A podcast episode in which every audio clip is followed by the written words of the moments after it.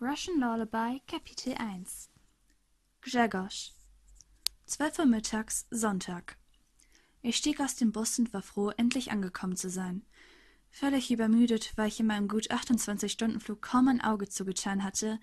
Das komische Kind hinter mir hatte ständig gegen meinen Sitz im Rhythmus der Filmmusik der deutschen Soap Rosamunde Pilcher getreten und die Granny neben mir hatte anscheinend Valium oder sowas genommen, da sie mich die ganze Zeit happy wie sonst was ansmeilte und schließlich sabbernd auf meiner Schulter einschlief. Total fertig und mit Augenringen, die wahrscheinlich tiefer waren als der Grand Canyon, versuchte ich durch die verschwommene Umgebung ein Zeichen zu erkennen. Irgendetwas. Ich wartete zwei Sekunden, ich wartete sieben Sekunden. Nach fünf Minuten hatte ich genug und ging einfach los. Vielleicht sollte ich an einer anderen Stelle auf sie warten.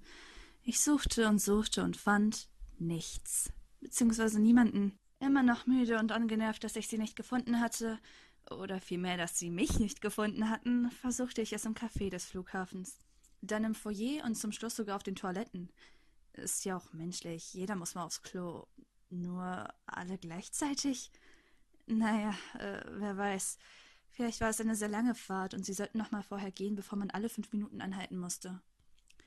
Ich wusste nicht genau, wo das APH war. Ich wusste nur, dass es irgendwo in Vancouver war und mich hier niemand abholte. Ich war so verzweifelt, dass ich gerade wirklich in Betracht zog, eine Information zu fragen, ob die mal den Namen im Lautsprecher ausrufen könnten. Wie früher, wenn die kleinen Kinder in der Spielwarenabteilung zu lange gespielt und alles betatscht hatten und nicht merkten, dass Mami schon lange in der Kasse war. Genau so verzweifelt war ich. Wie diese Kinder. Doch glücklicherweise oder auch unglücklicherweise hörte ich eine fröhliche, weibliche und ziemlich nervige Stimme, die mich von meinem wahnsinnigen Plan abhielt. Hey, hast du mal fünf Dollar? Ich drehte mich um und sah um mich. Dann sah ich nach unten und blickte in das Gesicht eines blonden, ziemlich zierlichen Jungen, welcher mich mit seinen großen, alles verschlingenden Augen erwartungsvoll angaffte. Ich dachte zunächst wirklich, es sei ein Mädchen. Kenne ich dich? fragte ich skeptisch. Mir hatte noch nie jemand solch eine Frage gestellt. Nicht zuletzt, weil Dollar nicht die übliche Währung bei mir zu Hause war. Nein, antwortete der feminine Junge. Aber du sahst nett aus und ich wollte nicht an der Theke fragen, ob ich was umsonst haben kann. Essen umsonst bedeutet meistens nichts Gutes. Ich ging mit dem einfachen, dennoch sehr ausdrucksstarken Wörtchen was auf diese Frage ein. Ich frage mich noch heute, warum ich nicht einfach weggegangen bin.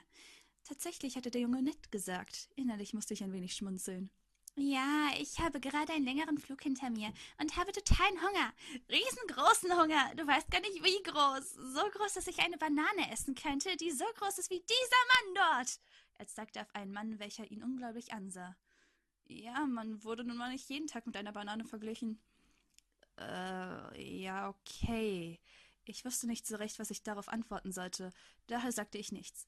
Das stellte sich als ein großer Fehler heraus. Hm, muss aber nicht unbedingt eine Banane sein.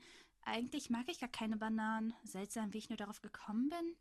Der Kleine schien sich darüber wirklich den Kopf zu zerbrechen. Das war eine verpasste Gelegenheit, von mir abzuhauen.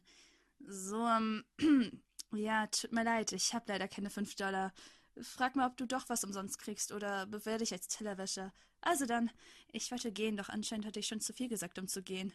Tellerwäscher? Wieso, meinst du, ich krieg denn was umsonst? fragte er erstaunt. Weiß nicht, hast ja anscheinend nichts zu verlieren. Wie etwa Zeit. Damit wollte ich mein Gespräch eigentlich beenden, aber ich hatte wohl mehr Interesse geweckt als gestillt. Ja, meinst du? Ja, war meine Antwort. Ja, wirklich? stachelte er weiter. Ja, antwortete ich schon ein wenig die Beherrschung verlierend.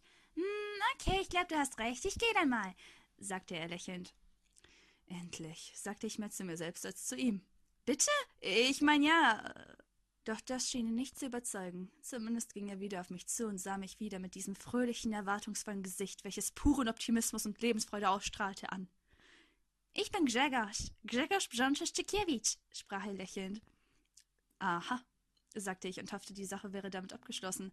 Doch das Schweigen und dieser stechende Blick deuteten mir das Gegenteil. Und du? fragte mich Grzegorz erwartungsvoll. Ein Schweigen meinerseits, ein übertriebenes Lächeln seinerseits.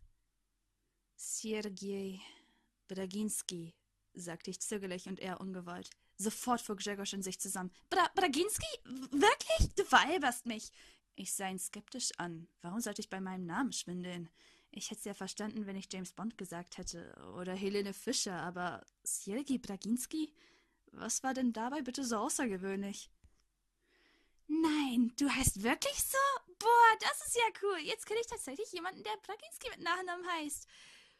Er schien sich wirklich ein abzufreuen, denn sein Gesicht strahlte noch mehr als zuvor, obwohl ich das nicht für möglich gehalten hätte. Ja, cool, sagte ich, wobei ich mir dachte, ja, cool.